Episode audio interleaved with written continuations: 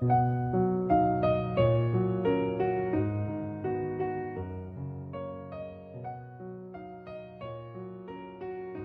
谢你收听今晚的《都市夜归人》，这里是每周二的特别单元《明日梦想家》，我是主播叶枫，夜晚的夜，微风的风。如果你喜欢我的声音，可以在喜马拉雅搜索主播叶枫，对我呢进行关注，收听我其他的作品。如果在事业上、学习上，或者是感情上遇到的一些问题和困惑，也可以呢讲给我听。添加微信，汉语拼音，英文字母小写。你好，叶枫，来和我分享你的故事。今天我想和你分享的是这样的一篇文字：人生下半场，拼的是格局。作者是围裙书香。朋友闲聊时说，有一件事对他启发很大。有一天。他加班做的策划方案，被领导一口否决了，要他重做，他懵了，脑袋里一片空白，不知道如何重新下笔，他十分焦虑。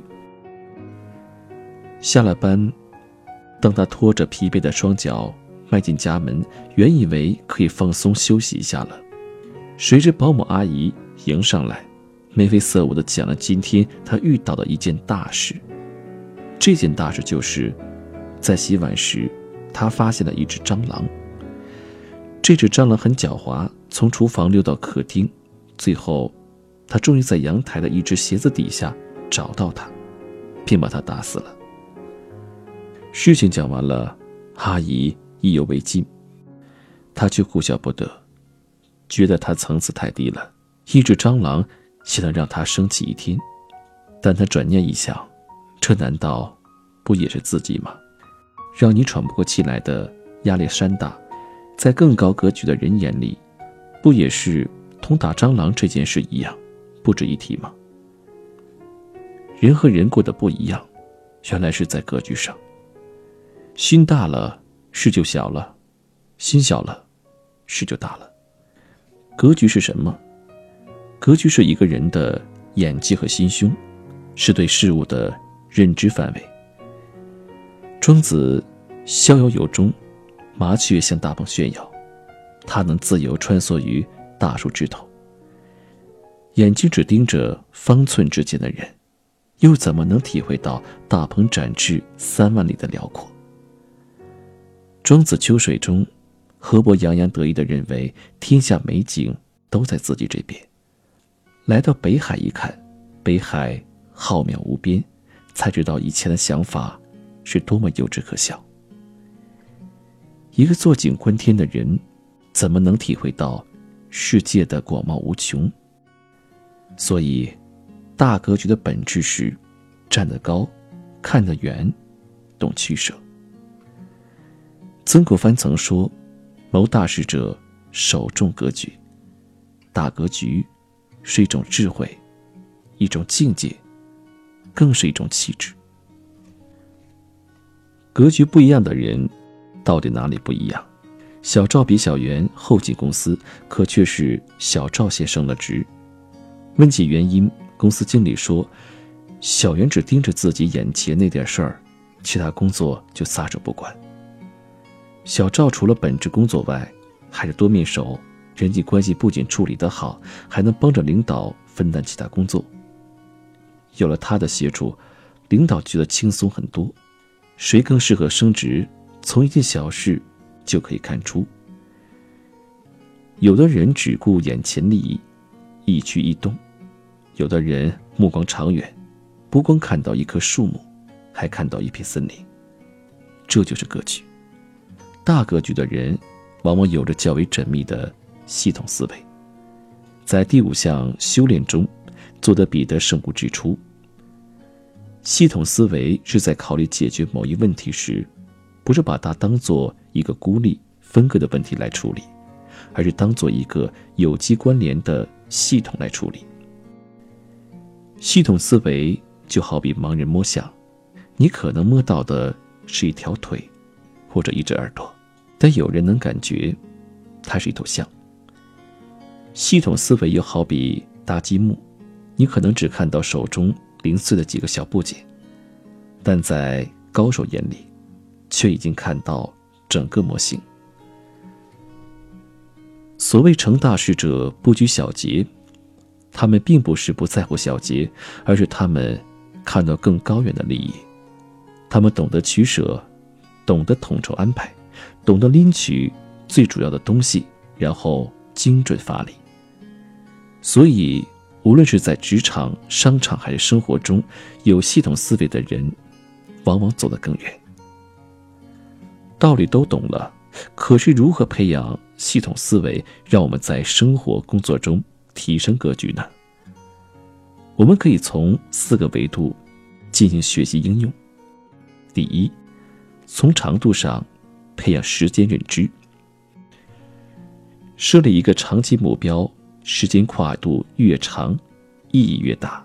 忽略中途一些不必要的困扰，舍弃一些没有意义的事情，然后表现出来的就是大格局。培养时间认知，说到底就是把目光放长远。那么，如何把目标放长远呢？这里有两个小方法。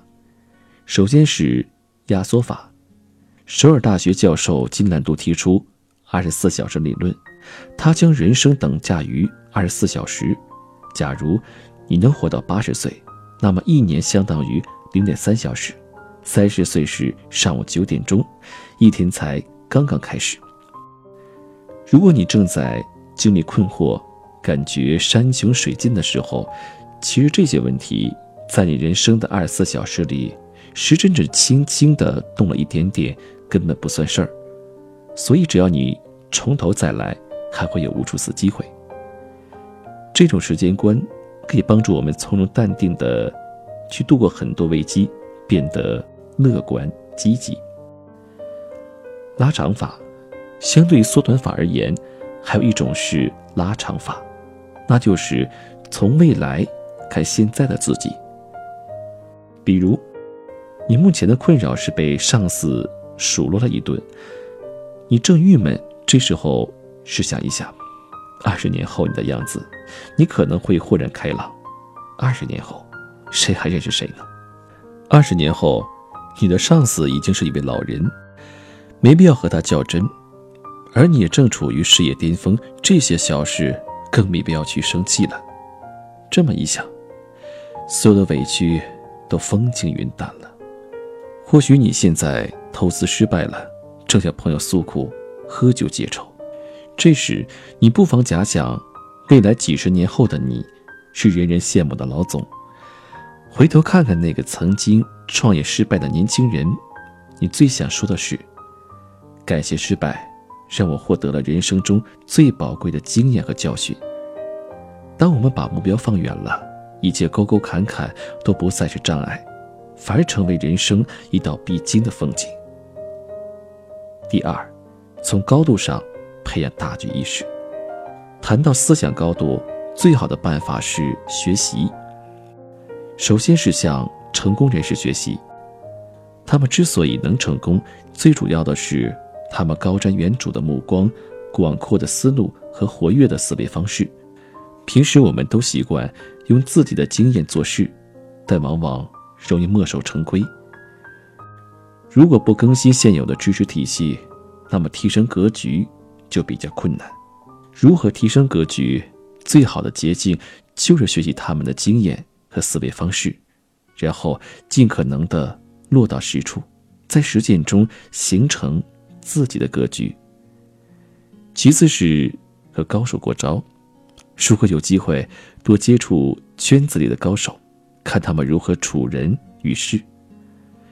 一旦事情发生了，他们是怎样做出反应的，又是怎样处理问题的？然后把他们的方法拿来学以致用。再次是突破自己的天花板，提升自己。在生活和工作中，很容易走入舒适区，思维容易僵化。这时候，你要告诉自己，应该做出改变了，给自己确立新的目标，学习新的技能，并且把计划。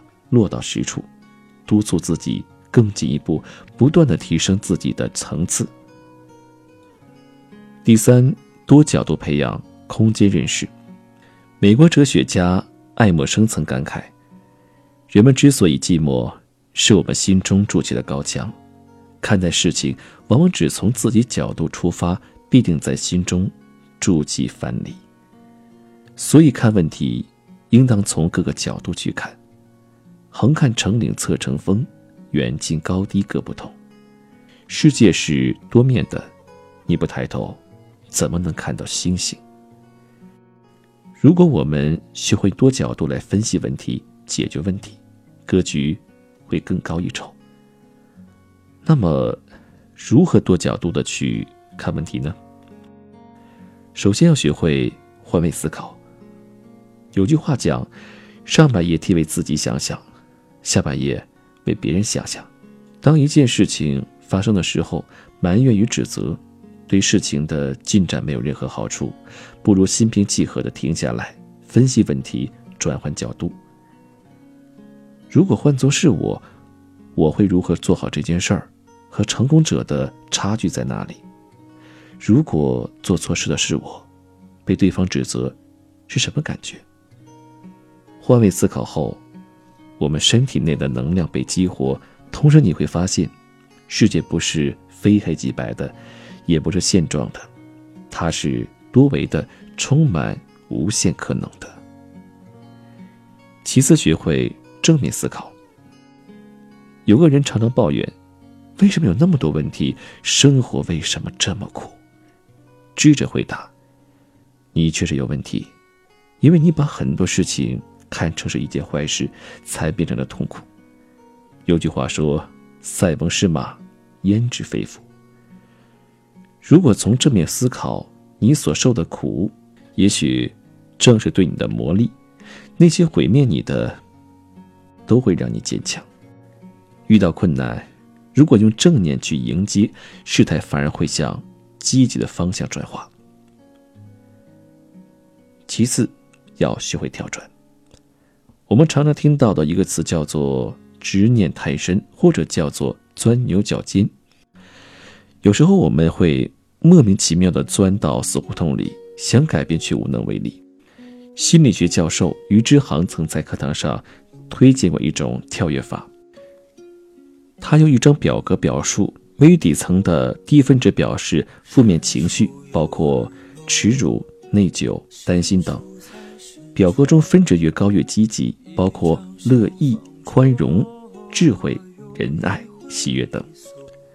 当我们无助的时候，对当下的情绪按照这张图做一个定位，觉察自己目前处于哪一个位置，然后给自己一个心理暗示，尝试着跳跃到高分值的位置。分值越高，正能量越多，最终慢慢从这种负能量中抽离出来。从而完成跳跃，实现大的格局。第四，从广度上拓展我们的认知空间。喜欢那句歌词：“你是我的眼，带你领略浩瀚的书海。”多看书意味着什么呢？不是你看了多少字，而是经历了多少种人生。书本是拓宽生命的一条捷径，更是提升格局的。重要通道。多看历史类书籍，可以以史为鉴，知兴衰；多看名人传记，可以学习伟人如何思考，学习他们的胆识气魄和高瞻远瞩；多看哲思类的书，可以让你掀开事物表层的面纱，直接还原本质。除了书本，旅游也是不错的选择。看过大江大河。草原雪山，你会觉得人真的很小，小如蝼蚁。那些让你纠结放不下的各种负面情绪，在广阔的大自然面前，简直就是矫情。当我们学会从未来看现在的自己，让我们将变得不再迷茫。当我们学习成功者的思维方法，我们将更上一层楼。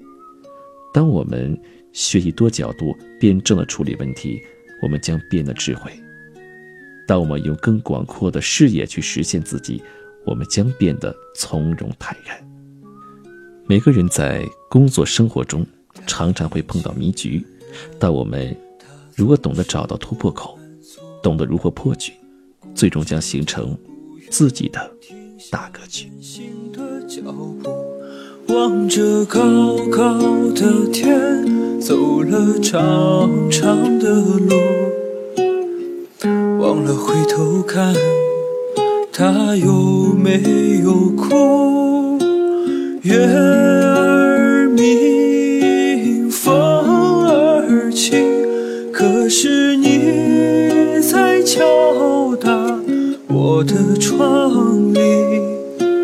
听到这儿，你就别担心。其实我过得还可以。